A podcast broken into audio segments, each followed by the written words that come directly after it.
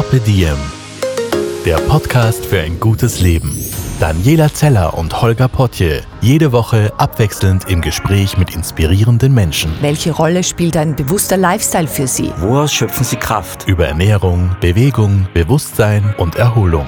Wie finden Sie die richtige Balance im Leben? Woran sind Sie gescheitert? Und wie sind Sie wieder aufgestanden? Wie gelingt Ihnen das? Was für Sie persönlich ein gutes Leben ausmacht. Carpe Diem, der Podcast zum Carpe Diem Magazin. Heute mit dem deutschen Autor Frank Berzbach zum Thema kreatives Schreiben. Und am Ende gibt's Buchtipps für Weihnachten. Bevor es losgeht, ein Hinweis in eigener Sache. Wir haben Nachwuchs bekommen. Carpe Diem Meditation, die kleine Schwester des Carpe Diem Podcasts, hat das Licht der Welt erblickt. Jeden ersten Freitag im Monat erscheint eine neue Episode mit einem anderen Coach und einem speziellen Meditationsthema. Hört doch mal rein und meditiert mit uns gemeinsam bei Carpe Diem Meditation. Viel Vergnügen beim Carpe Diem Podcast.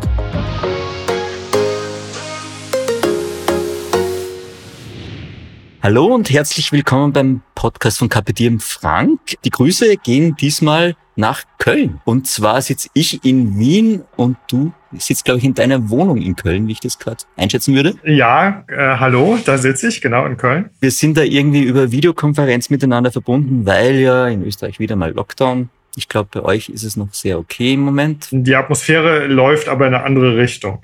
Also man trifft sich ungerne, Termine werden abgesagt. Ähm, also wir werden das bald haben, wie ihr auch, glaube ich. Okay, verstehe. Frank Berzbach ist heute mein Gast. Frank Berzbach ist Buchautor, Hochschullehrer und ich würde sagen, ein äußerst bunter Vogel eigentlich auch, wenn man sich anschaut, was du alles machst.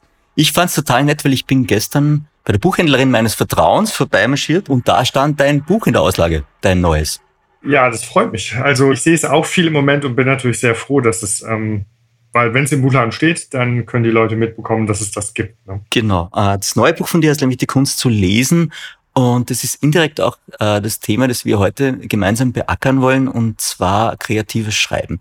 Dazu haben wir noch nie etwas im Podcast gemacht. Ich weiß, dass es wahnsinnig viele Leute äh, Tagebuch schreiben, Tagebuch führen. Es gibt dann so Achtsamkeitsübungen auch, notieren, wozu man, wofür man dankbar ist jeden Tag und so weiter.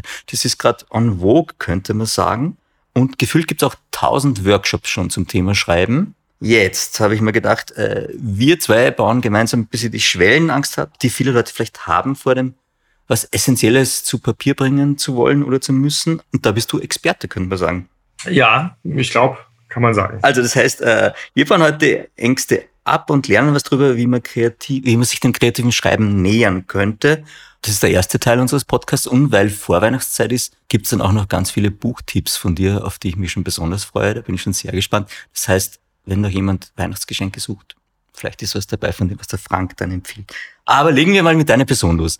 Frank, wie bist du zum Schreiben gekommen und erzähl uns ein bisschen was über dich. Ja, ich habe ähm, tatsächlich als Kind schon gerne geschrieben, ähm, aber eher, weil ich so eine Vorliebe hatte für Stifte und Füller und Papier. Also es war so ein Mittelding zwischen Malen, Zeichnen und Schreiben.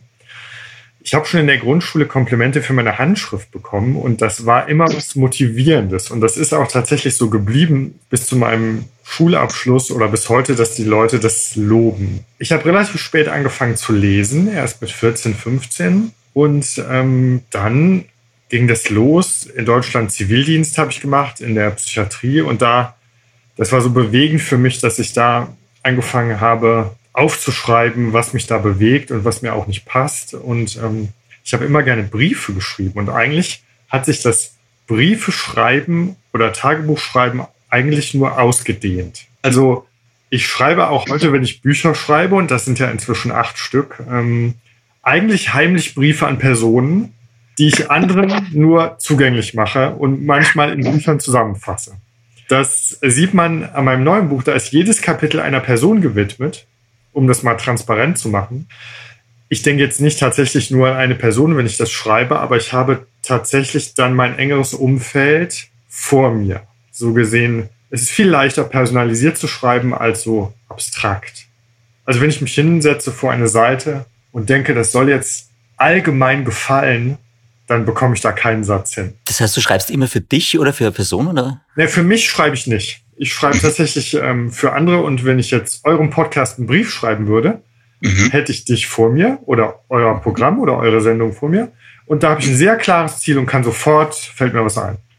Ja, das okay. ist ein bisschen das Geheimnis. Können wir mal ähm, festlegen, vielleicht für alle Hörerinnen und Hörer, was kann man sich denn genau unter kreativen Schreiben vorstellen? In Amerika, in England, glaube ich, wird es an den Unis schon sehr lange unterrichtet. Bei uns war es ein bisschen stiefkindlich immer wieder mal, aber da ändert sich, glaube ich, auch was. Ja, der Begriff ist ein bisschen seltsam auch, weil die umgekehrte Frage wäre, was wäre unkreatives Schreiben? Total, ja. Genau, weil unkreatives Schreiben, das wäre wie unkreatives Malen, unkreatives Fotografieren. Eigentlich gibt es das nicht. Wir reden eigentlich über Schreiben. Wenn wir jetzt kreatives Schreiben sagen, glaube ich, steckt dahinter ein bisschen die Idee, das jetzt vom Persönlichen ein bisschen höher wegzuheben, in dem Sinne, dass das vielleicht, dass ich eine Erzählung vielleicht schreibe und das anderen schenke oder bis hin nachher zur Veröffentlichung. An den Universitäten wird es angeboten, eigentlich um äh, wissenschaftliches Schreiben zu lernen oder in Literaturstudiengängen im englischsprachigen Bereich ist das ein bisschen praktischer. Man geht davon aus, Schreiben ist ein Handwerk, man kann das lernen. Es gibt Regeln und die schaut man sich in diesen Kursen an. Diese Kurse sind furchtbar praktisch. Wir haben in Europa ja eine furchtbar romantische Vorstellung von Schreiben. Das Sprachgenie im Kämmerlein, was das irgendwie einfach kann. Wem haben wir das zu verdanken, diese Vorstellung? Ja, ganz sicher deutsche Traditionen. Wahrscheinlich, ich weiß gar nicht, wo die herkommen. Also die Romantik ist natürlich stark mit diesen Mythen. Es ist ein bisschen aber auch, wird es rangetragen, gar nicht durch die Autoren oder Autorinnen selber, sondern durch Leute, die Bücher lesen und dann bewundern, wie Personen, vor allem aus dem 19. Jahrhundert, diese gigantischen Geschichten erzählen konnten. Da kann man sich nicht vorstellen, dass, dass Leute wie Tolstoi oder Dostoevsky genauso sind wie wir.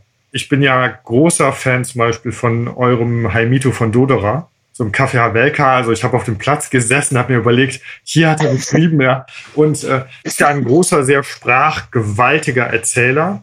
Und ähm, man macht sich dann schnell klein, wenn man sich an diesen Meistern misst. Wenn man sich näher mit diesen Leuten beschäftigt, ähm, es gibt viele Versionen dieser Texte. Es ist eine harte, lange Arbeit, bis die Texte so gut waren. Und ähm, man findet auch tatsächlich äh, frühe Texte von den großen Autoren, die furchtbar schlecht sind, die die mit 15 geschrieben haben und 16. Und man sieht, die haben genauso ähm, wie jeder Laie anfängt, mit den gleichen Fehlern. Ähm, von daher, die Engländer sind da sehr viel praktischer oder die Amerikaner die sehen Schreiben als was, genau wie man ja ähm, figürlich zeichnen lernen kann, wenn man über Anatomie und bestimmte Regeln kann, kann man auch Schreiben lernen. Und ich finde das eine hilfreiche Sicht auch für mich. Also Lernen ist ja eine Aufforderung natürlich, sich denn damit auseinanderzusetzen. Die beste wäre über das Lesen. Da hängt es natürlich dann zusammen. Deswegen, die Kunst zu lesen ist natürlich auch ein Buch über Schreiben in gewisser Weise. Stimmt, das heißt, äh, möglichst viel lesen hilft aber auf jeden Fall einmal, wenn ich schreiben will, nehme ich an, oder? Ja, es ist auf jeden Fall eine Bedingung. Ich glaube gar nicht, dass das anders geht. Ähm, aber ähm, also kein Musiker würde auf die Idee kommen, keine Musik zu hören. Stimmt. Ja. Oder ähm, so Fotografen oder Fotografinnen lernen sehen. Ja, so das ist eigentlich das, was sie können müssen. Und ähm, das ist aber relativ egal was. Also man sollte das lesen, was einem gefällt. Und dann kann man überlegen, ob einem der Stil gefällt oder die Sprache gefällt. Man erhöht in jedem Fall natürlich seinen Wortschatz durch das Lesen und saugt auch eine gewisse Art auf zu erzählen. Und die Anfängerregel wäre so viel wie möglich, egal was. Es müssen keine Klassiker sein. Es ist gut, mit gegenwärtigen Texten zu beginnen. Es ist gut, mit einer guten Zeitung zu beginnen. Also wir haben überall Leute, gewandte Leute mit guter Sprache und ähm, man kann auch diese Stillernen lesen oder diese Bücher über das Schreiben lesen. Da gibt es von Stephen King ganz tolles über das Schreiben und das Leben. Es gibt von Haruki Murakami ganz tolles von Beruf Schriftsteller. Das ist ungeheurer motivierende Lektüre und alltagsnahe Lektüre. Ja, das von Stephen King habe ich sogar schon mal gelesen, vor Jahren kann ich mich erinnern. Und ich dachte, wahnsinnig harte Rahmenbedingungen, wie er zu schreiben begonnen hat. Ich glaube, er war der Lehrer und hat dann nachts immer noch irgendwo im Kämmerlein still vor sich hingeschrieben. Also das war gar nicht so easy, da reinzufinden in den Beruf auch. Das Problem werden viele haben. Ja, das Entlastende an dem Buch ist ja, dass es wirklich, äh, King ist ja nicht so ein abgehobener Bildungsbürger, sondern wirklich so ein, so ein Mann von unten quasi. Er hat als Lehrer so wenig verdient, dass er noch nebenbei in der Wäscherei arbeiten musste. Und äh, da ist das Schreiben dann schon auch ein Ventil und ähm, natürlich ehrgeizig. Und von ihm gibt es dann auch diese Zitate, ähm, viele Kreative meinen, sie müssten auf die Inspiration warten. Äh, wir anderen äh, stehen morgens auf und arbeiten. Wer schreiben will, also wer das jetzt professionell will, der sollte einfach morgens aufstehen, schreiben. Das heißt sechs Stunden am Tag oder was? Oder? Da würde ich mir gar kein Limit setzen. Irgendwie das, wir haben, wir werden ja meistens auch nicht voll finanziert und haben Zeit, sondern es ist normal, dass man irgendwie arbeiten muss und sein Geld verdienen und dann will man auch schreiben. Und das kann man morgens tun, das kann man egal wann tun. Ich bin kein Fan von Nachtarbeit. Ich halte die Nacht nicht für einen kreativen Ort. Obwohl das ja viele so behaupten, ähm, das liegt ein bisschen am Ungestörtsein abends. Ich war immer der, der früh aufgestanden ist und der tagsüber schreibt. Aber ich kann nicht zu viele Stunden am Tag schreiben. Wenn ich vier Stunden geschrieben habe oder fünf, dann ist das für mich das absolute Maximum, weil es, ähm, dann bin ich fix und fertig. Ich schreibe lieber mal eine halbe Stunde, Stunde und das dann vielleicht mehrfach als dieses Tunnelartige. Da sind Verstehe. Autoren aber auch sehr, sehr unterschiedlich. Georges Simenon hat sich elf Tage eingeschlossen und so ein Roman war fertig. In elf Tagen? Ja. Also es gibt dann Leute, die wenig und konstant schreiben. Es gibt Leute, die schreiben exzessiv viel. Wir brauchen gar nicht diese extremen Beispiele. Wer Lust hat zu schreiben und Ehrgeiz, kann das betrachten wie eine Leidenschaft, die er weitertreibt. Und da keiner schreiben muss, ist es ja auch die Frage, will man das? Ich begegne ganz vielen Leuten, die wollen mal ein Buch geschrieben haben, weil sie das so toll finden. Die wollen aber an sich nicht schreiben. Ja, das ist dann, ähm, man sollte sich prüfen, es gibt keine Verpflichtung dazu, das zu tun. Manchen macht ja. Spaß und die tun es sowieso schon lange und wer das entwickeln will, hat heute mehr Möglichkeiten als jemals zuvor. Mhm. Über, über die kleinen Tipps und Tricks und Inspirationen, wie man sich dem Thema gut nähern kann, plaudern wir eh gleich. Mir ist jetzt noch im Hinterkopf geblieben, dass du hast erst mit 14, 15 wirklich angefangen zu lesen. Jetzt würde ich sagen, beim Spitzensportler wärst du spät dran für den Beruf Autor. Aber das war kein Problem, weil normalerweise fangen ja viele schon viel früher an. Was hast du die ersten 14 Jahre deines Lebens gemacht, ist die eigentliche Frage, ja? Ich bin auf dem Land aufgewachsen, habe ähm, Tischtennis gespielt, ein bisschen Eishockey gespielt, bin Rad gefahren und habe im Wald gespielt und äh, habe mit so Spielzeugfiguren Modelle gebaut. Ähm, so ein Kram habe ich gemacht. Und dann kam Michael Endes unendliche Geschichte in mein Leben. Und das hat wirklich ganz viel verändert, einfach dieses Buch. Dann ist aber das Bewusstsein entstanden relativ früh, dass ich dachte, ich bin so ein Spätzünder, ich muss mehr lesen als andere, um das aufzuholen. Ich habe diese Haltung immer beibehalten und hatte im Studium dann durch meinen Ehrgeiz und durch früheres Aufstehen und durch so richtige Leselisten ähm, viele überholt, weil ich bin so ein zweiter Bildungsweg-Mensch. Ich habe eine Ausbildung gemacht zum technischen Zeichner. Ich habe einen Realschulabschluss gemacht und kein richtiges Abitur erstmal. Ich bin durch diese Umwege, hatte ich immer so ein bisschen das Defizitdenken. Das führt, sehe ich heute erst indirekt zu einem Ehrgeiz. Und dann habe ich äh, mehr gelesen. Und ich habe studiert bei einem Kinder- und Jugendbuchforscher. Und ich habe mir eine Liste gemacht der 100 wichtigsten Kinder- und Jugendbücher und habe die systematisch dann gelesen. Du hast, du hast 100 Jugendbücher gelesen, Kinderbücher? Und genau. Und ähm, das habe ich mit vielen Bereichen so gemacht. Wenn mich so ein Autor packt, bin ich das ein bisschen systematischer angegangen.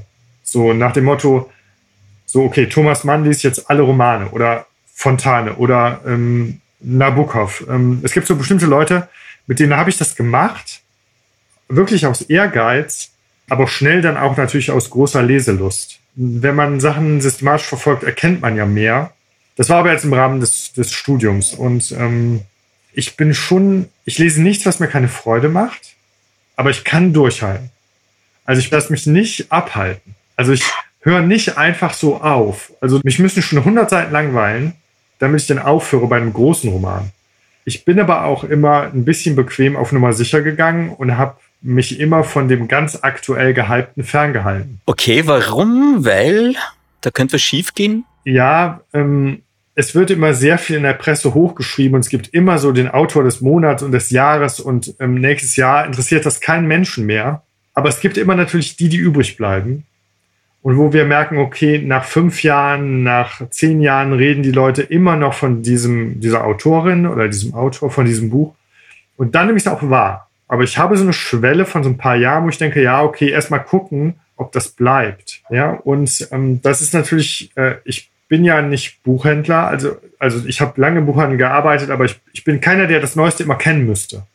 Ich bin auch kein klassischer Literaturkritiker, der das Neue rezensieren müsste. Ich lese neue Bücher ausschließlich von Leuten, die ich kenne. Verstehe. Ich muss jetzt mal kurz äh, zu den Rahmenbedingungen bei mir da sprechen. Falls man im Hintergrund äh, Baustellengeräusche hört, ja, es ist genau unter unserer Wohnung eine Baustelle und die geben halt so richtig Gas. Ich glaube, der Frank hört's nicht, das beruhigt mich halbwegs. Aber falls man was im Hintergrund hört, mache jetzt mal die Schwäche zur Stärke und erwähne sie. Also sich nicht wundern und ich hoffe, die sind bald fertig, die tun gerade die Straße her. Frank, zurück zum Schreiben. Wenn wir uns jetzt dem Thema ähm, kreatives Schreiben nähern wollen, also ich habe das noch nie gemacht vorher zum Beispiel, ja. Ich fange mal mit den Basics an. Ist das eine Typfrage, ob das was für mich ist, oder muss ich es einfach ausprobieren und dann äh, finde ich das raus? Oder kann man vorher schon sagen, du bist nicht geeignet und du bist geeignet? Nein, das kann man nie sagen. Und ich glaube ja auch, dass jeder in einem bestimmten Bereich kreativ ist. Man muss sie nur finden. Ich glaube, das Schreiben hat immer eine Vorgeschichte. Ähm, man hat da in gewisser Weise einen Bezug zu vielleicht von seiner Schulzeit oder Kindheit her, dass man gewisse Sachen gerne gemacht hat. Und Leute, die gerne Tagebuch schreiben, Briefe schreiben, aber auch dieses einfach mal, man kann das jederzeit anfangen. Es gibt einen einfachen Trick, sich zu motivieren. Man kauft sich gutes Papier und einen guten Stift. Du bist der haptische Mensch, gell? Ich bin ein sehr analoger Mensch und ähm, diese Sachen motivieren sehr stark. Jeder weiß, dass wenn er ein neues Fahrrad hat, lieber fährt. Das funktioniert ja auch besser wer einen schönen Füllhalter hat oder einen schönen Bleistift oder äh, wer auf schönes Papier schreibt, das bekommt so eine Eigenmotivation. Die Welt der schönen Kladden und Notizbücher. So, das macht eine Freude, das auszuwählen. Und wenn man eine Kladde und ein Notizbuch ist sowieso eine gute Idee, weil man kann den immer da reinschreiben, man kann es mal mit sich rumtragen. Und ähm, das wäre der analoge Weg. Man kann natürlich auf dem Computer einfach schreiben, ähm, was sehr viel Freude macht, ist auf einer Schreibmaschine zu schreiben. Also Leute, die sowas wiederfinden. Allein das Geräusch bekommt einen Reiz. Ähm, also das kann man alles einsetzen. Ich würde nicht einfach den letzten fetzen Papier nehmen und den letzten bedruckten ähm, Plastikkuli von der FPÖ oder so. Also diese Schreibgeräte das ist wie bei allen Leidenschaften. Wer gerne Wein trinkt, der wird irgendwann sich auch ein schönes Weinglas kaufen. Oder wer gerne Tee trinkt, mag Teeschalen. Und zum Schreiben gehört natürlich so ein Umfeld von Papier, von Kladden, von Stiften, von so. Das ist was Gutes und das ist auch ein bisschen Urlaub vom Monitor. Ja, okay. Das heißt, äh, wir beschreiben da jetzt mal gerade Tools, die vielleicht ganz gut geeignet sind, um zu schreiben. Aber es ist im, im Grunde auch ein bisschen zelebrieren, oder? Ja. Das Schreiben. Genau, das ja. kann was Ritualhaftes bekommen. Das kann, es gibt viele, die schreiben morgens erstmal eine Seite. Es gibt viele, die schreiben abends ein bisschen auf über den Tag. Man kann das in der Mittagspause. Ich finde es auch entspannend. Ähm, Bahnfahrten eignen sich, Leute, also die viel pendeln. Ähm, man kann immer so ein kleines Notizbuch dabei haben und da Sachen reinschreiben, die man beobachtet, die einem einfallen man kann ganz naiv Gedichte schreiben. Man muss da überhaupt nichts wissen über Lyrik. Man kann es einfach mal tun. Ähm, man kann Märchen erzählen. Ja, man kann für seine Kinder schreiben. Man kann Träume, Traumtagebuch schreiben. Man kann Albträume aufschreiben. Ja, man kann dann, wenn man will, diese Träume als Grundlage nehmen und die Geschichte ändern, wie man möchte. So, man ist ja frei im Kopf. Also man sollte sich eine gute Geschichte durch Fakten niemals versauen lassen. Das ist, ähm, also Johnny Cash hat das gesagt im Hinblick auf seine Songs und auf seine Erzählungen. Wir haben viele Künstler, die ändern ihr ganzes Leben und erzählen es einfach anders, weil das dann eine, eine gute Form bekommt und ähm, man kann aufregende Leute lesen, ähm, wo einem die Haare zu Berge stehen. Ähm, man kann in Romanen ja viel erleben und man kann das, man kann auch solche Dinge für sich und sein Leben erfinden. Wenn ich jetzt kreativ schreiben anfangen möchte, gibt es so etwas wie einen perfekten Schreibort? Wie finde ich denn? Gibt sowas? Nein, den gibt's nicht. Also manchmal sitze ich mit einem Klemmbrett auf dem Boden irgendwo in meiner Wohnung. Ähm, manchmal sitze ich ganz ordentlich an einem Schreibtisch. Ähm, also ich schreibe überall. Das, mir ist das ganz egal. Es kommt natürlich jetzt als als Autor kommt es natürlich ein bisschen auch an, was ich schreibe. Ja, wenn ich mich, also wenn ich an einem Buch schreibe, sehr systematisch vorgehen muss, ähm, dann ist das ordentlicher gerahmt, als wenn ich private Notizen mache. Aber an sich sollte man Orte, an denen man gerne ist. Es gibt Leute, die gehen gerne in schönes Café. Da habt ihr in Wien ja, seid ihr bestens ausgestattet. Es gibt eine eigene Kaffeehausliteratur, würde ich mal behaupten. Also da bin ich unendlich neidisch auf eure Stadt. Hier gibt es auch viele Cafés, aber es gibt keine Kaffeehäuser. Also es gibt es einfach nur bei euch so. Da seid ihr schon, weißt du, also geht in das, wo Thomas Bernhard gesessen hat und dann werdet ihr merken, wie das in euch übergeht. Ihr könnt auch Österreich freundlichere Leute nehmen, also ihr müsst nicht äh, Thomas Bernhard nehmen. Das ist wirklich völlig egal. Also da sollte man keine Zauberei, es ist an sich was sehr Praktisches. Ja, Stift, Papier, Schreiblust und los geht's. Jetzt habe ich vor Jahren einmal an einem, ich kann mich erinnern, an einem Wochenend-Workshop zum Thema Kurzgeschichten mal teilgenommen, weil es mich einfach interessiert hat. Und da ging's, es hieß, es gibt sowas wie Warmwerden beim Schreiben. Das heißt, in Schreibstimmung kommen und da gibt's so Schreibübungen. Würdest du dem zustimmen? Macht das Sinn? Das heißt, man schreibt einfach mal drauf los, was einem gerade in den Kopf kommt? Fünf, sechs Minuten? Ja, es gibt viele, die empfehlen das morgens, dass man einfach so unsortiert seinen inneren Gedankenfluss aufschreibt. Ähm, ich habe sowas als nie gemacht. Also ich, ich brauche sowas, glaube ich, nicht. Ähm, man kann das probieren und wenn das einem hilft. So, ich finde es relativ albern. Also meine Gedanken unsortiert aufzuschreiben. Ich habe meistens aber irgendwie auch was, was ich sagen möchte, beschreiben möchte, festhalten möchte ähm, oder erfinden möchte. Ähm, es ist die Frage, hat man so was zu sagen? Also gibt es was Tragendes für diesen Text, den ich da habe? Ich finde es, glaube ich, einfacher, sich Aufgaben zu geben. Das kann man auch mit anderen zusammen machen. Man kann über ein Kleidungsstück seiner Kindheit oder Jugend schreiben, was seine Bedeutung hatte. Man kann darüber schreiben, die Geschichte erzählen, wie man seinen Partner oder seine Partnerin kennengelernt hat. Man kann Sexträume aufschreiben. Man kann ähm, mal, wenn man will, zwei Seiten jemanden beschimpfen aus der Politik, wo man das Bedürfnis hat. Das ist dann kathartisch, oder? Ja, genau. Also man kann, ich schreibe oft so, ähm, ich schreibe oft witzige Briefe. Also im Namen, also ich schreibe zum Beispiel meinen Eltern vor Weihnachten immer so einen Brief von so einem anonymen Institut für wichtige Fragen und formuliere denn so, wo die Weihnachtskekse bleiben. Ja, weil meine Mutter kann gut backen und meine Mutter lacht sich, also lacht darüber so sehr und liest das Freundinnen vor und so. Also man kann äh, Humor einsetzen. Ich finde ganz klassisch, man sollte viel mehr Liebesbriefe schreiben. Also bevor ich das Haus verlasse oder so, ich schreibe dann irgendwie so eine halbe Seite und lege das meiner Freundin hin. Das Schreiben, finde ich, sollte das Romantische nicht verlieren bei diesen Übungen, die so nach Technik klingen, weiß ich nicht, warum man das braucht. Dafür bin ich, glaube ich, zu romantisch. Das kann sein. Du wirkst sehr romantisch, muss man jetzt auch sagen. Das ist total nett. Aber das heißt, okay, aber das, wie, wie in allen kann man da sich auch auf verschiedenen Wegen wahrscheinlich dem Thema nähern. Ja. Je nach Typ, der man dann ist, kann man das so zusammenfassen. Ja, genau. Ich meine, wenn man natürlich vernünftiger, sortierter, rationaler, strukturierter ist, ähm, dann kann man sich bestimmte Schreibherausforderungen setzen. Man kann auch, ist die Frage, will man eine Geschichte erzählen? Oder will man einfach bestimmte, will man so eine Chronik führen, was man macht? Ähm, also Fans von gutem Essen schreiben vielleicht danach, man kann ein Weintagebuch führen oder ein Essenstagebuch führen oder so.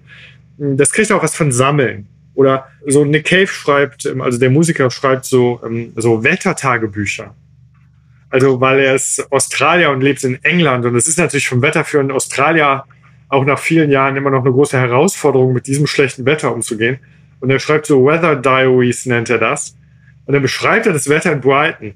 Und wenn man das natürlich ein bisschen durchhält, ähm, man vergisst ja schnell, was man geschrieben hat. Und wenn man in den Notizen blättert und sich das anschaut, ähm, dann ähm, kriegt das einen Reiz.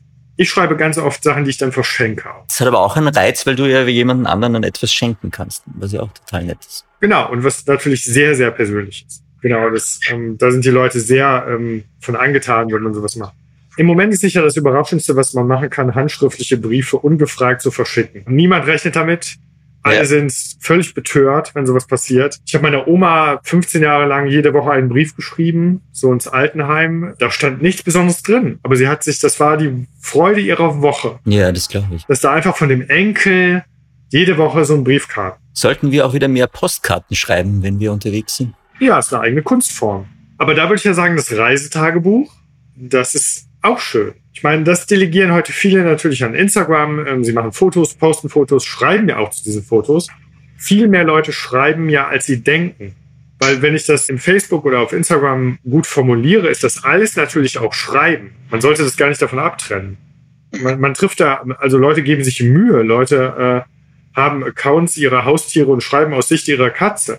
Das ist ja kognitiv oder schreibend alles gar nicht so einfach. Und da man merkt, da ist Leidenschaft drin und man merkt, andere Katzenfans mögen das. Das heißt, ähm, es schreiben, glaube ich, heute durch, die, durch diese Art von Medien viel mehr Leute sowieso, als wir es wahrnehmen. Gibt es jetzt sowas, äh, zwei Dinge. Erstens, essentielle Tools, mal abgesehen von den Schreibwerkzeugen, die ich habe, gibt's, ich habe jetzt mal ein bisschen recherchiert, da kommt man dann auf Mindmap, um sich zu ordnen, oder Moodboards, um in Stimmung zu kommen. Ist das etwas, was helfen kann? ist wahrscheinlich auch wieder typabhängig.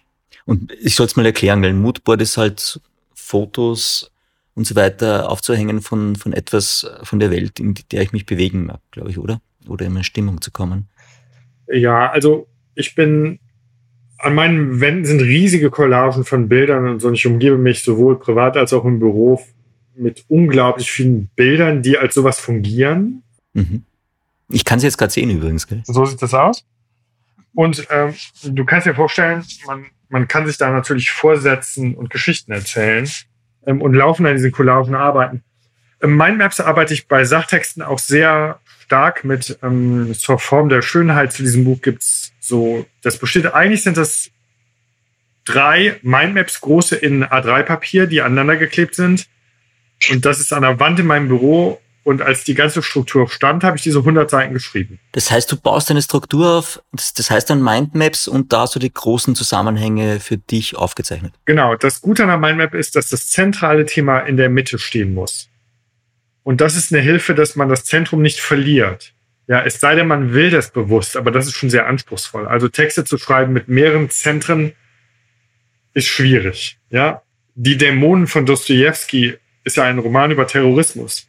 Und das ist ein bisschen ein Roman ohne Zentrum, um das Beunruhigende in der Form zu zeigen.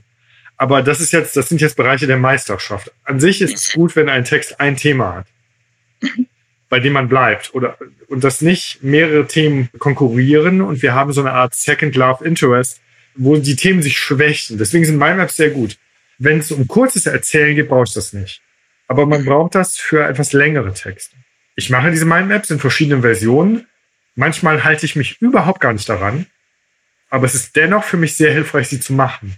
Ich habe eine Klade oder mehrere. Du musst, Entschuldige, Klade heißt, es, österreichisch kennt man das nicht. Notizbuch. Ah ja.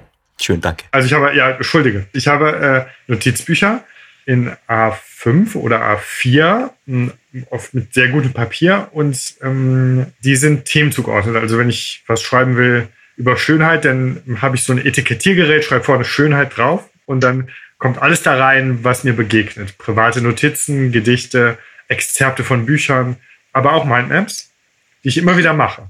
Und so entsteht eine Verästelung und so ein Assoziationsraum ich bin ganz gegen Techniken und Tools an sich. Ich finde es viel zu einschränkend und viel zu praktisch gedacht. Aber das ist sehr hilfreich mit den Mindmaps. Und sich in eine Stimmung zu bringen, das kann Musik sein, das können Orte sein, das können Bilder sein, das können tatsächlich auch Personen sein, das kann auch dosiert Alkohol sein.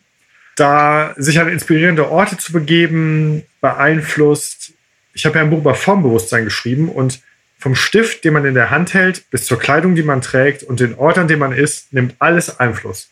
Joseph Beuys hat mal gesagt, das ganze Leben ist Vorbereitung für schöpferisches Arbeiten. Schön. Nicht nur Tools, sondern alles, was ich tue. Das heißt, die erste Schallplatte, die ich morgens auflege, nimmt Einfluss. Und ähm, man muss damit locker umgehen, aber man, wenn man Künst, wirklich jetzt künstlerische Ambitionen hat oder schöpferische, muss man sehen, das ist eine Lebensform, nicht eine Technik.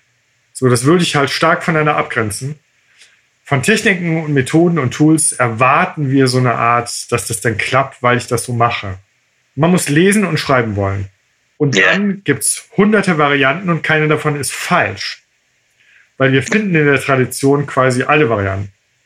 Den geordneten Arbeiter, Thomas Mann, pünktlich am Schreibtisch oder Immanuel Kant, ja, also das ist die Spitze natürlich dieser strukturierte. Und wir finden Hunter S. Thompson, oder solche Leute betrunken, verrückt, irre, ähm, die auch wahnsinnige Werke geschrieben haben, ja. Und ähm, nichts davon ist besser oder schlechter. Man muss gucken, was ist die eigene förderlich für die eigene Kreativität. Was ich jetzt schön fand, auch bei dem, wie du es beschrieben hast, mit, mit der Musik und, und da und Orte aufzusuchen, wenn man jetzt mit Schauspielern redet, die sagen ja auch, wenn sie jetzt in einem Kostümfilm sind und das Kostüm anziehen und es ist eng und kratzt vielleicht und es fühlt sich anders an, dass sie dann, dass ihnen sehr hilft, da hinzukommen, wo sie eigentlich sein sollten. Ja? Also jetzt vom Denken her, von der Zeit her und so weiter. Also das sind ähnliche Tools, wie es du jetzt beschrieben hast, finde ich. Ja, ich wende da auch so Tricks an. Also es gibt Sachen, also manchmal ziehe ich ein weißes Hemd an und so ein Sakko und so total große Ringe und schreibe dann über Rockmusik. Sehr nett, okay. Das ist, ähm, man muss da Mut haben, ein bisschen verrückt zu sein. Ähm, ich habe schon in der Wohnung eine Sonnenbrille getragen, nur weil ich dachte, ich muss jetzt so irgendwie eine komische Coolness erzeugen für mich selber und schreibe dann. Und ähm, das ist alles legitim. Also wir müssen da so spielerischer Freier irgendwie sein. Also das machen Schauspieler, glaube ich, gut mit dem Kostüm. Man sollte da Humor behalten und ausprobieren. Aber Kleidung nimmt immer Einfluss. Also in der Kleidung beurteilen wir Dinge anders. Man kann das auch in der Psychologie ganz spannend untersuchen auch. Ja, dass Leute, denen man einen weißen Kittel gibt und die sich so arztmäßig fühlen, die finden in bestimmten Bildvergleichen mehr Fehler als andere. Unglaublich. Das sind natürlich total verrückte Ergebnisse. Ähm, aber jeder kennt das im Homeoffice. Ja? Wenn man sich morgens gut anzieht, auch im Homeoffice, entwickelt man eine andere Haltung, weil das Einfluss auf den Körper nimmt. Und unser Kopf steckt natürlich in dem Körper auch. So, und ähm, je nach Musik, die man auflegt, werden andere Sachen aufs Papier kommen. Das ist cool. Das heißt, du hast eigentlich Soundtracks für deine Geschichten. Kann man das so sagen? Playlists? Ja, wenn ich Bücher schreibe und erzähle, höre ich tatsächlich keine Musik. Aber wenn ich Briefe schreibe oder wenn ich auch über bestimmte Musik schreibe. Manchmal auch, wenn ich historisch irgendwo hin will.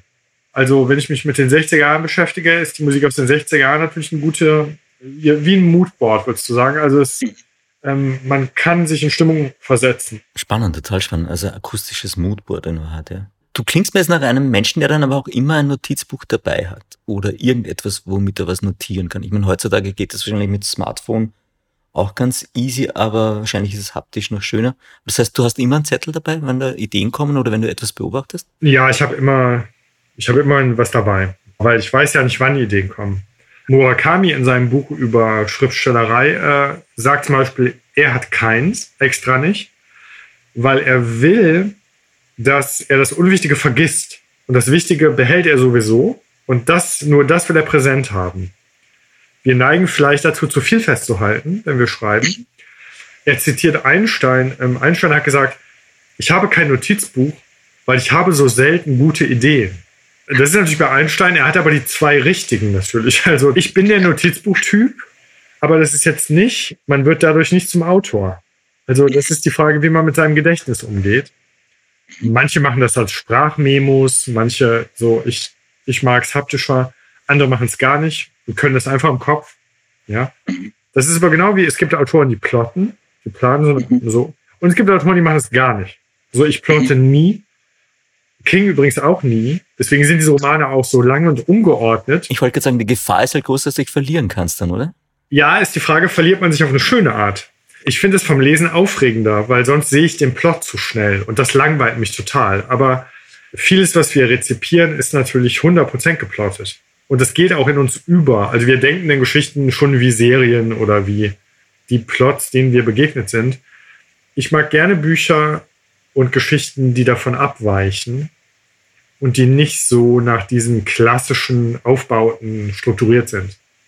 Zum Üben sind diese Aufbauten aber gar nicht schlecht. Willst du uns eine verraten, wie baut man eine Geschichte auf? Weil wir versuchen immer sehr, sehr praktisch auch ranzugehen, dass alle Hörerinnen und Hörer auch was mitnehmen können aus einem Podcast. Wenn ich jetzt sage, ich möchte mich mal ausprobieren, da ist die weiße Seite Papier von mir und ich möchte einfach mal wissen, wo mich die Geschichte hinführt, auf was muss ich denn achten? Also es gibt in zwei Varianten. Wenn ich so einer Plotstruktur folgen will, ist die berühmteste natürlich so ein klassisches Dreiaktschema von Aufbruch, Kampf und Sieg.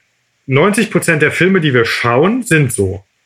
Wenn man das einmal weiß, dass das immer so eine Heldenreisestruktur ist, möchte man an der Kinokasse immer sein Geld zurück, weil man sagt, ja, den, den Film habe ich ja schon gesehen. Nur einmal waren es auf Cowboys und einmal war es im Weltraum, aber es ist absolut dasselbe. Ist das so der klassische Dreiaktstruktur, die du jetzt im Theater hast und bei all den? Also es ist so eine Grundstruktur des Erzählens auch, dass ich am Anfang so einen Ruf bekomme und dann habe ich so eine Weigerung gegen den Ruf und dann geht so eine Reise los und dann begegne ich auf dieser Reise Widerstände, bewähre mich in diesen Kämpfen, reife, habe Mentoren und dann gibt es so eine Erlösung und dann finde ich das Elixier oder schmeiße den Ring wieder weg in den Berg. Und, ähm, und am Ende bin ich so quasi so eine, so eine Messias-ähnliche gereifte Figur, die zurück ins langweilige Auenland zurückläuft. Aber da bin ich dann so ein bisschen so gottähnlich. Das heißt, das ist so, äh, ich glaube, Joseph Campbell, The Hero's Journey ist da der Klassiker, oder? Genau, das ist Ende der 50er Jahre so, die, das erste Buch und dann gibt es noch so Christopher Vogler, der hat das so aufs Kino übersetzt und das ist furchtbar ernüchternd zu lesen, weil das Mainstream-Kino so funktioniert. Viele erzählen aber tatsächlich auch so in der Literatur. Es ist gut, die Struktur zu kennen. Man kann sie dann nutzen. Man kann dann auch abweichen. Das heißt, die Technik lernen und dann kann man es wieder vergessen. Genau. Also wenn wir Regeln brechen wollen, müssen wir die Regeln gut kennen. Aber das ist jetzt eine Struktur für große Geschichten. Keiner muss eine kleine Erzählung so aufbauen. Ja, so eine, so eine Miniatur oder Novelle kann ein Ereignis haben und darauf läuft es zu oder es schlägt in der Mitte um oder man muss sich erstmal überlegen, was ist die Erzählperspektive? Ist das eine Ich-Erzählung? Ist das eine dritte Person-Perspektive? Das hat dann Vor- und Nachteile. Und dann würde ich sagen, muss das lesbar sein, neugierig machen und ein tragendes Thema haben. Wir können auch in der Plotstruktur absolut nichts zu erzählen haben. Und das merkt mhm. jeder, der liest. Eine gute Grundlage, das hat Thomas Mann auch gesagt, ist eine Erfahrung in einem gewissen Bereich. Also nur über Dinge schreiben, wo man sich auskennt. Das heißt, du könntest über Fahrradboten schreiben, weil du warst schon einer einmal. Genau, das geht, ja. Man merkt, also ich würde nicht so gerne über Sachen schreiben, über die ich nichts kenne oder wo ich keine Affinität zu habe. Es sei denn, man geht dann in die Recherche. Also wenn ich jetzt richtig, wenn ich jetzt eine Geschichte in Wien ansiedeln würde, aus meiner Kölner oder Hamburger Perspektive, müsste ich da schon auf jeden Fall mal intensiver hin und auch da die Atmosphäre aufsaugen. Da reicht mir nicht einfach eine kurze Recherche, da reichen mir nicht drei Bilder von so einem Kaffeehaus, weil die Feinheiten der Art zum Beispiel der Kaffeehauskellner, die kann man nicht erfinden. Und das Problem ist ja, sobald es Leute lesen, die sich auskennen, sehen sie, das ist hohl. Und jeder kann daher bei der eigenen Erfahrung beginnen.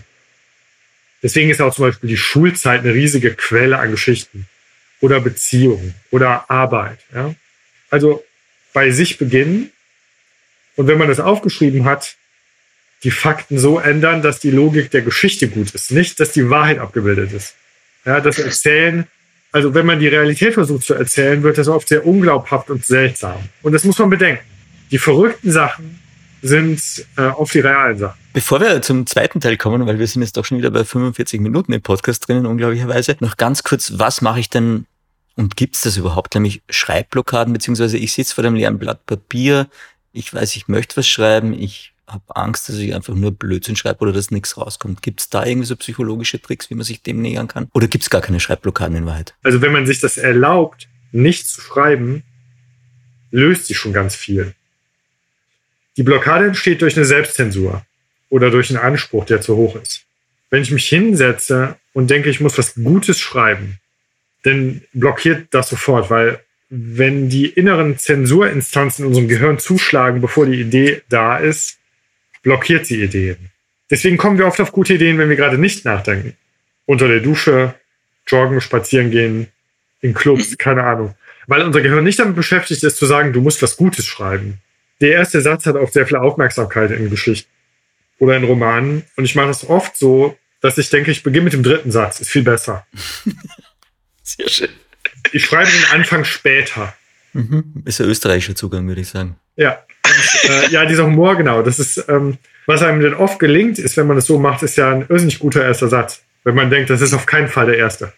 Weil man, das ist ähm, genauso wie, wenn man angerufen wird und soll und wird so überrumpelt und muss Englisch sprechen, bevor man überhaupt davor Angst kriegen konnte, dass es ja nicht die Muttersprache ist, dann klappt das oft ganz gut. Wenn man aber sagt, in 14 Tagen musst du ein wichtiges Telefonat auf Englisch führen, und wenn man keine Routine hat, dann hat man da Angst vor. Und das ist genauso. Ich meine, das, ähm, ich schreibe nicht und denke, was denkt die Lektorin, was denkt der Auftraggeber, was denkt. Ich denke erstmal so, ich will was schreiben zu den Beatles oder Johnny Cash oder überschreiben. Und dann will ich erstmal loswerden, was ich darüber denke.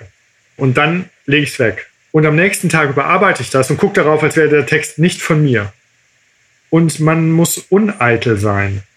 Das ist eine Stärke. Kill your babies praktisch. Genau. Ja, also man darf nicht sich was darauf einbilden, dass man Recht hätte und so. Wenn sehr kundige Leute auf so einen Text gucken und sagen, ja, das ist unverständlich oder man, es ist kompliziert oder weiß, dann muss man nachdenken.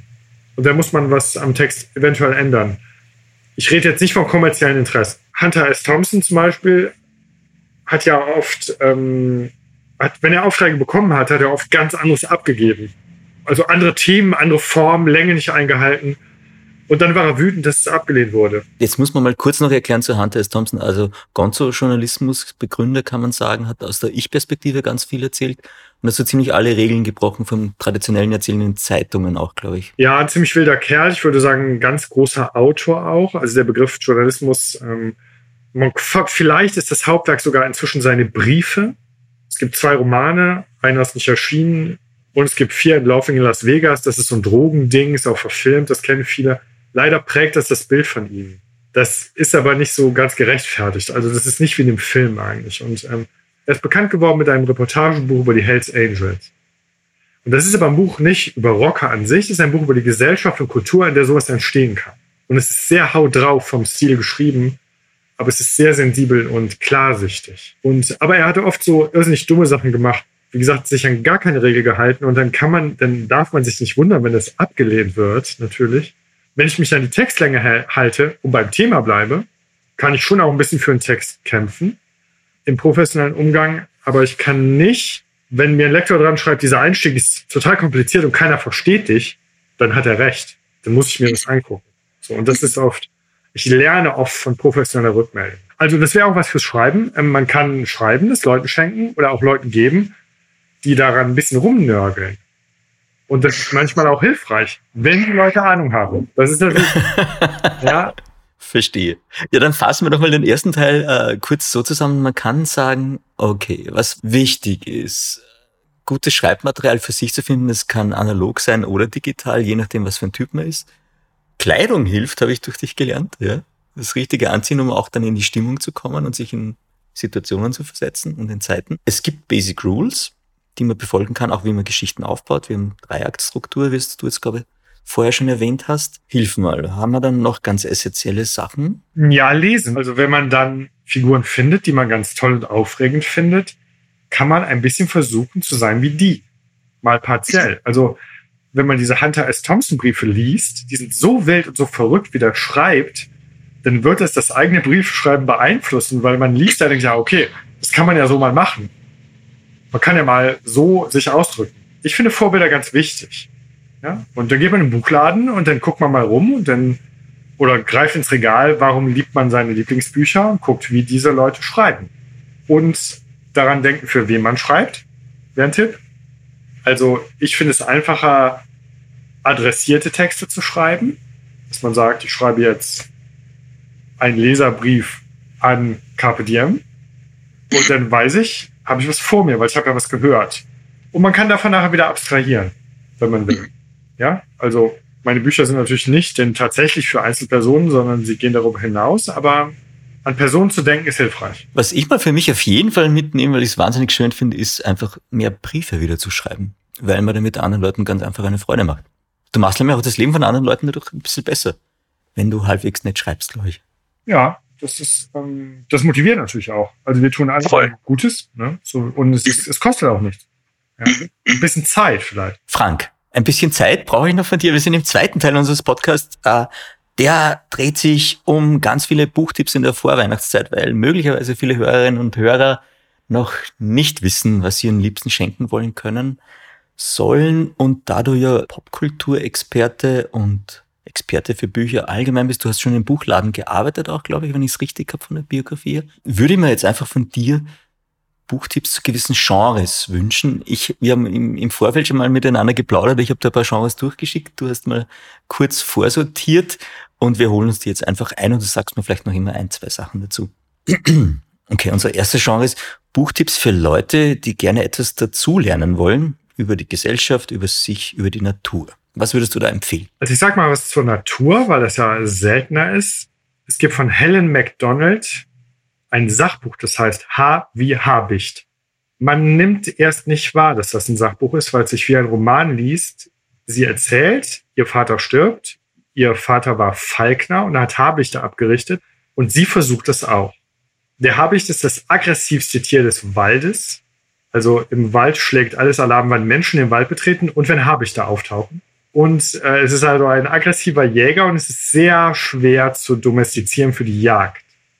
Und sie hat darüber ein unglaublich aufregendes Buch geschrieben, wo sie über ihre eigenen Erfahrungen und Grenzen spricht, ihre Ängste, ihren Vater und über die alte Literatur, die sie liest, die sie findet, wie man Habichte abrichtet. Also man lernt was über Natur, aber auch über äh, Psychologie und Jagd, über sehr viele Themen. Dankeschön. Coole Antwort. Zweites Genre. Buchtipps für Freundinnen und Freunde von Biografien. Es gibt Mark Fischer, ein Journalist, der sich mit 40 das Leben genommen hat. Er ist nach Rio gereist und wollte Joao Gilberto, also den Erfinder des Bossa Nova, suchen. Er wusste, dass der in Rio lebt, aber dass kein Mensch diesen Mann trifft. Kaum. Und er hat ein aufregendes Buch und dadurch auch ein biografisches Buch über Gilberto geschrieben. In einer ganz eigenen Form. Hobalala heißt das, auf der Suche nach Joao Gilberto. Und ähm, man taucht ein in ein Leben des Rückzugs. Und ähm, ich verrate jetzt nicht, ob ihr ihn trifft oder nicht, aber das ist ein Buch, was ähm, eine Nähe zu diesem Sänger erzeugt, die ganz außergewöhnlich ist. Relativ kurz ist das. Das ist eine aufregende Reise für alle, die sich für Biografien interessieren. Okay, nächstes Genre. Buchtipps für Leute, die lieber Bilder schauen als Textwüsten durchwandern. Sprich, wir sind jetzt im Bereich der Graphic Novels und Comics. Ja, kenne ich mich nicht sehr gut aus, aber einen Favoriten habe ich. Ähm, Tobi Dahmen ist ein deutscher Comic oder Illustrator, der ein Buch geschrieben hat, das heißt Fahrradmod. Er hat elf Jahre daran gezeichnet und er beschreibt seine Jugend auf dem Dorf als Außenseiter und er entdeckt die Mod-Kultur. Also Northern Soul, ähm, diese Modernists, die quasi ja in der Zeit vor den Beatles die englische Kultur geprägt haben. Er hat aber nur ein Fahrrad, er hat keine Vespa. Er hat eine irrsinnig sowohl autobiografisch interessante als auch dann von der Dynamik der Geschichte. Das ist ein Riesenband. Ähm, das wäre mein Tipp. Fahrradmod, Tobi Damen. Klingt schön. Buchtipps für Menschen, die auf lange Sätze stehen, sprich Schachtelsatzprinzip. Also das hm, Aufregendste, glaube ich, in deutscher Sprache, was man in der Gegenwart oder fast Gegenwart lesen kann, wäre W.G. Sebald. Ein Autor, der wirklich nur aus dem deutschsprachigen Raum kommen kann, mit seiner Art, lange, aufregende Sätze zu schreiben, melancholisch, sehr geschichtsbewusst, keine Handlung in dem Sinne. Es sind Wanderbücher, Reisebücher, sind Fotos drin montiert. Ich würde anfangen mit Schwindelgefühle, so heißt das, oder die Ringe des Saturn. Da wandert er durch England. Next one. Ähm, haben wir da jetzt ein bisschen von Kafka inspirieren lassen. Buchtipps für Leute, die sich über Nacht in einen Käfer verwandelt haben. Ja, das ist ja ein bisschen was für Verrückte. Da würde ich einen Roman lesen, der heißt In Wassermelonenzucker. Richard Brautigan heißt der Autor, ein amerikanischer Außenseiter-Autor. Schon älter, auch, ich glaube 60er, 70er Jahre. Und in Wassermelonenzucker ist, so heißt der Ort. Und das ist auch wie so eine Art immer wieder auftauchender Begriff. Das ist wirklich sehr verrückt, was da geschieht. Ähm, sehr kurze Kapitel, sehr kurze Sätze. Wirklich was für Verrückte. In Wassermelonenzucker. Schön. Buchtipps für Leute, denen Sartre zu fröhlich ist. Es gibt einen deutschen Autor, einen Nachkriegsautor, Edgar Hilsenrath, er ist nie richtig bekannt geworden, obwohl er von Heinrich Böll und vielen Günter Grass sehr, sehr geschätzt worden ist. Der hat ein Buch geschrieben, das heißt Der Nazi und der Friseur. Ich kenne kein Buch von einem ähnlichen Brutalitätsgrad wie das. Ich müsste mal recherchieren, das wird Thomas Bernhard gefallen haben. Das kann man ja wirklich nicht so oft sagen. Stilistisch sehr eigen. Ähm, aber wem Sartre tatsächlich so fröhlich ist, sollte Edgar Hilsenrath lesen. Next one. Uh, Buchtipps für Leute, die gerne mal in einer fremden Haut stecken. Ich glaube, du hast schon erwähnt vorher. Ja, genau. Das, also das von Hunter S. Thompson, das Reportagebuch aus den 60ern über die Hells Angels, ähm, gibt Zugang zu einer Welt, äh, die man nicht kennt. Würde ich sagen, die meisten kennen diese Welt nicht ähm, betrifft die 60er Jahre, Mitte der 60er Jahre, also gewisserweise auch historisch. Es sind nicht die Hells Angels von heute, aber man kommt tatsächlich dort in äh, fremde Gefilde. Schön. Das nächste äh, Buchtipps für Leute, die Popkultur lieben. Ja, da gibt's natürlich viel. Ich würde was über Musik lesen, vielleicht mit einem Dreh so kunsthistorisch. Es gibt von Walter Graskamp, einem Kunsthistoriker, ein kleines Büchlein über das Cover der Sgt. Pepper LP der Beatles. Also ein Buch über ein Plattencover, an dem er erklärt, wie in diesem Moment die Popmusik und die Pop-Art als Malerei zusammenfinden in einem legendären Plattencover. Und das ist sowohl für Musikinteressierte, aber auch für Kunstinteressierte ähm, ein wunderbares Geschenk. Ist nicht so bekannt und schön mit Bildern drin. Und ähm, das ist auf jeden Fall für vor Weihnachten ein guter Tipp. Buchtipps für Leute, die Musik lieben. Patti Smith, Just Kids. Also die Musikerin Patti Smith äh, hat eine mehrteilige Autobiografie geschrieben und die erste, sie beschreibt ihr Kennenlernen von Robert Mapplethorpe, ein berühmter Fotograf, mit dem sie im Hotel Chelsea in New York in den 60er Jahren zusammengelebt hat, bevor die beiden dann berühmter wurden. Also Patti Smith war noch nicht Musikerin und Mapplethorpe war noch nicht Fotograf. Und sie beschreiben das quirlige New York dieser Zeit. Sie hat Mapplethorpe an dem Tag kennengelernt, als John Coltrane, der Jazz-Saxophonist, gestorben ist. Und es ist ein aufregendes Buch über New York, Ende der 60er Jahre, und man begegnet Jimi Hendrix und vielen Musikern und vor allem Patti Smith selber. Und es ist ein großes Stück Literatur auch. Mhm, das klingt total spannend. Ein Stückchen Zeitgeschichte auch. Okay. Buchtipps für Vielleser, die speziell auf einen Autor stehen. Da gibt's ja einige. Voskuhl, ein niederländischer Autor, hat einen siebenbändigen Roman geschrieben, der heißt Das Büro. Für alle, die jemals in einem Büro gearbeitet haben, ist das die Erfüllung, weil alle Bürostrukturen dort auftauchen, die es jemals gab. Es beginnt Ende der 50er Jahre. Der Protagonist fängt an in einem Büro und der Roman läuft dann bis zu seinem Tod Ende der 80er. Dieses Buch ist in den Niederlanden so bekannt, dass vor dem Erscheinen des nächsten Bandes nachts Schlangen vor Buchhandlungen waren, weil ab 12 wurde das verkauft. Und es gibt in Amsterdam das Büro, in dem der Autor selber lebenslang gearbeitet hat. Das ist heute ein Museum. Und es gibt die Orte und es ist ein, ähm, es ist in Deutsch übersetzt. Äh, jetzt dieser Roman, sieben Bände. Also wer gerne länger liest und also es ist wundervoll. Mhm. Klingt voll schön. Frank, du liebst Tattoos, dann kannst du mir sicher auch einen Buchtipp geben für Leute, die Tattoos lieben. Ja, da musste ich tatsächlich ein bisschen länger nachdenken, ähm, weil in meinen Büchern selber kommt es ja nur sehr indirekt oder nicht vor. Wir haben in Hamburg ähm, eigentlich den Erfinder der modernen Tätowierung in den in 30er, 40er, 50er Jahren ähm, Christian Wahrlich. Man muss sich das vorstellen, Mann mit weißem Hemd und Krawatte, der am Rande in der Ecke einer St. Pauli-Kneipe Matrosen tätowiert hat.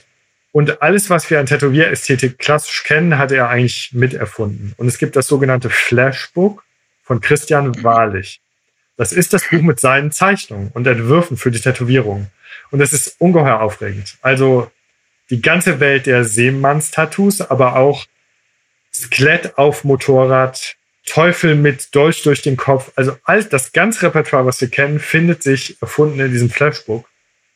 Es ist denn ein Beispiel für Tätowierer weltweit und es ist so ein historischer Blick in eine ganz andere Zeit, in die Frühzeit des Tätowierens in Deutschland oder im deutschsprachigen Raum und ähm, es gibt große Ausstellungen über ihn und große Fans und dieses Flashbook ist ein aufregender Bildband, den man äh, gut lesen und verschenken kann. Frank, wenn ich jetzt nicht mehr so viel Zeit habe und noch ein Buch, einen Klassiker lesen muss, den man unbedingt gelesen haben muss, wir sind jetzt wirklich bei den Klassikern, welcher wäre das? Ja, da würde ich im Moment sagen, noch in der Nähe von Dostojewskis Geburtstag, Der Idiot.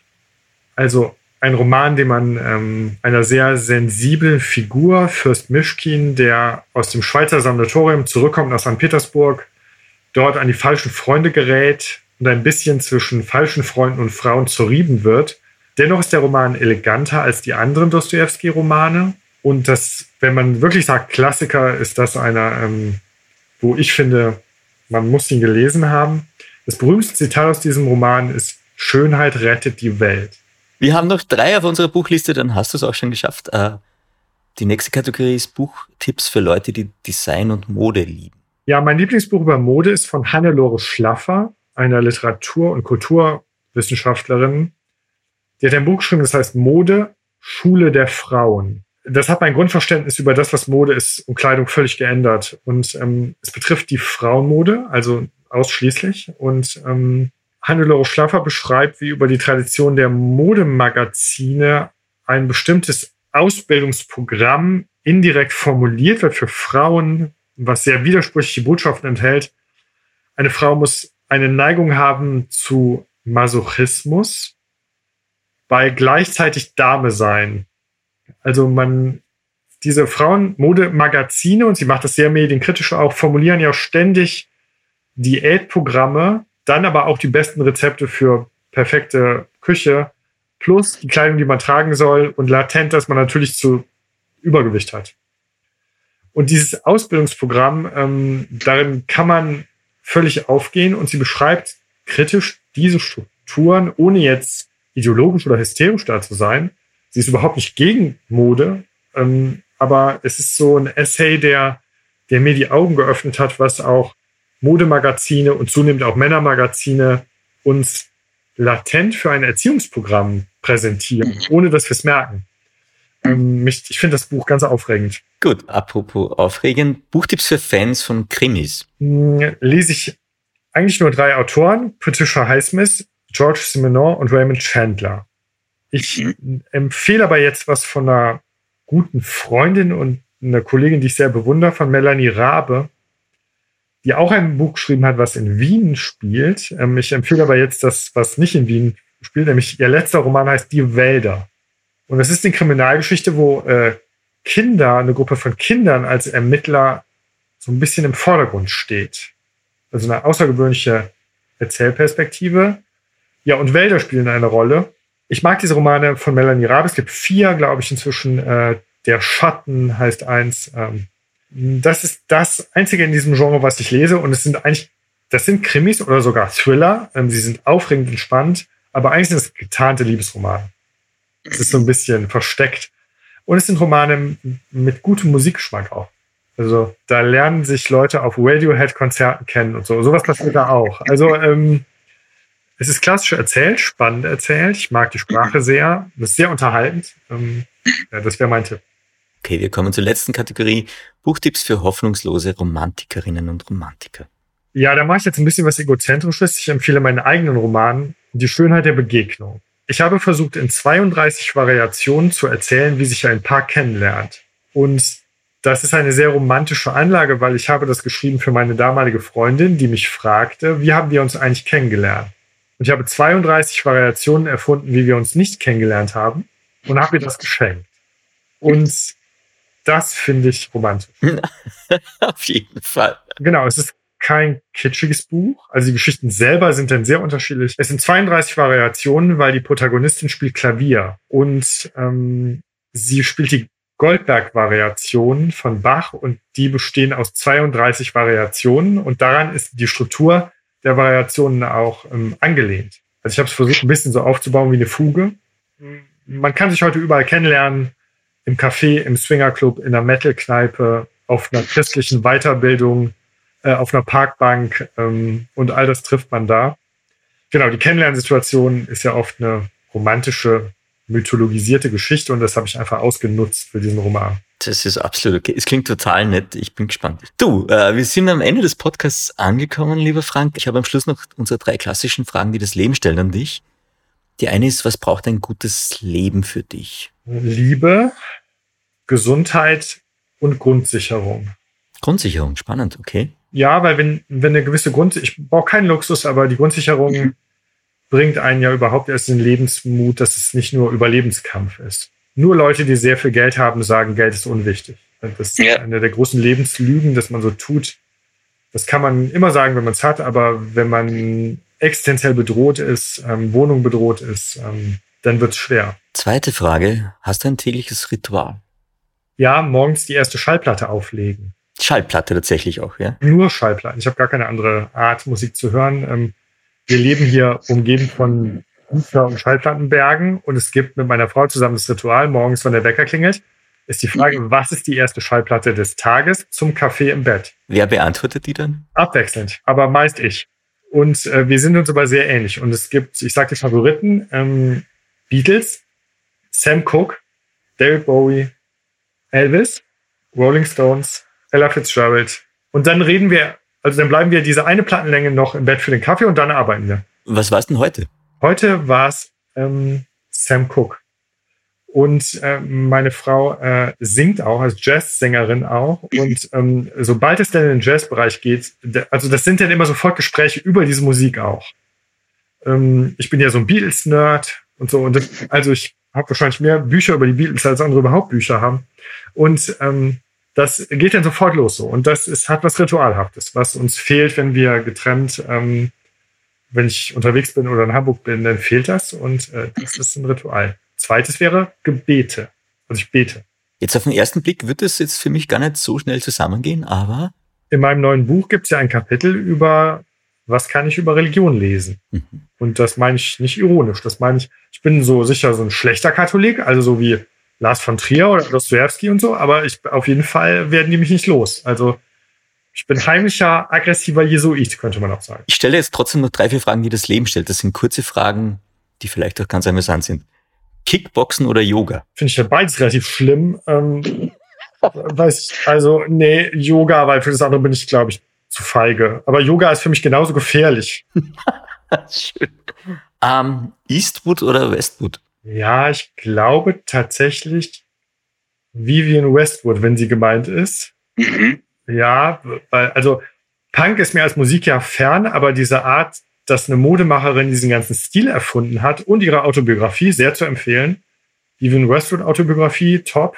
Ähm, ja, eine, eine, tolle Frau. Also tolle Frau. So Eastwood irgendwie denn doch so republikanisch. Also guter Filmemacher, aber irgendwie so Republikaner, das, da bin ich nicht. Letzte Frage wirklich versprochen. Ähm, was wärst du als Buch? Welches Genre? Ja, vielleicht so ein Sexratgeber oder so. Ich, nee, nee, ich weiß nicht. Ähm, ich, äh, als, also welches Genre?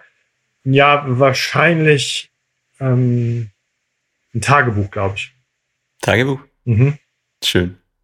In diesem Sinne, vielen lieben Dank für deine Zeit und für die ganz vielen Inspirationen. Es war wahnsinnig nett und alles Gute nach Köln. Ich danke dir für die guten Fragen und die Einladung.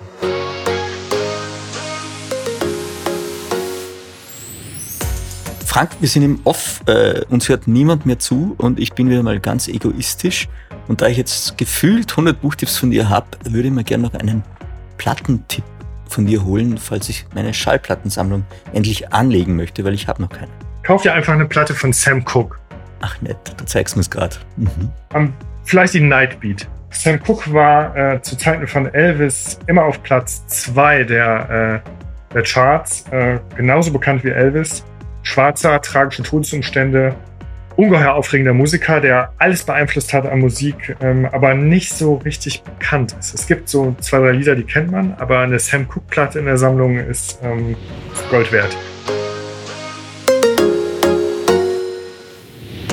Mehr von Carpe Diem gibt es auf Soundcloud, Apple Podcasts, Google Play oder Spotify. Jetzt abonnieren und liken. Wir freuen uns über eure Kommentare und sind direkt über podcast.carpediem.live erreichbar. Das Carpe Diem Magazin erscheint alle zwei Monate. Besucht auch unsere Social Media Portale auf Facebook, Instagram und YouTube und unsere Website carpediem.live. Carpe Diem, der Podcast für ein gutes Leben. Nächste Woche Daniela Zeller im Gespräch mit Resilienzexpertin Mariella Bruckner.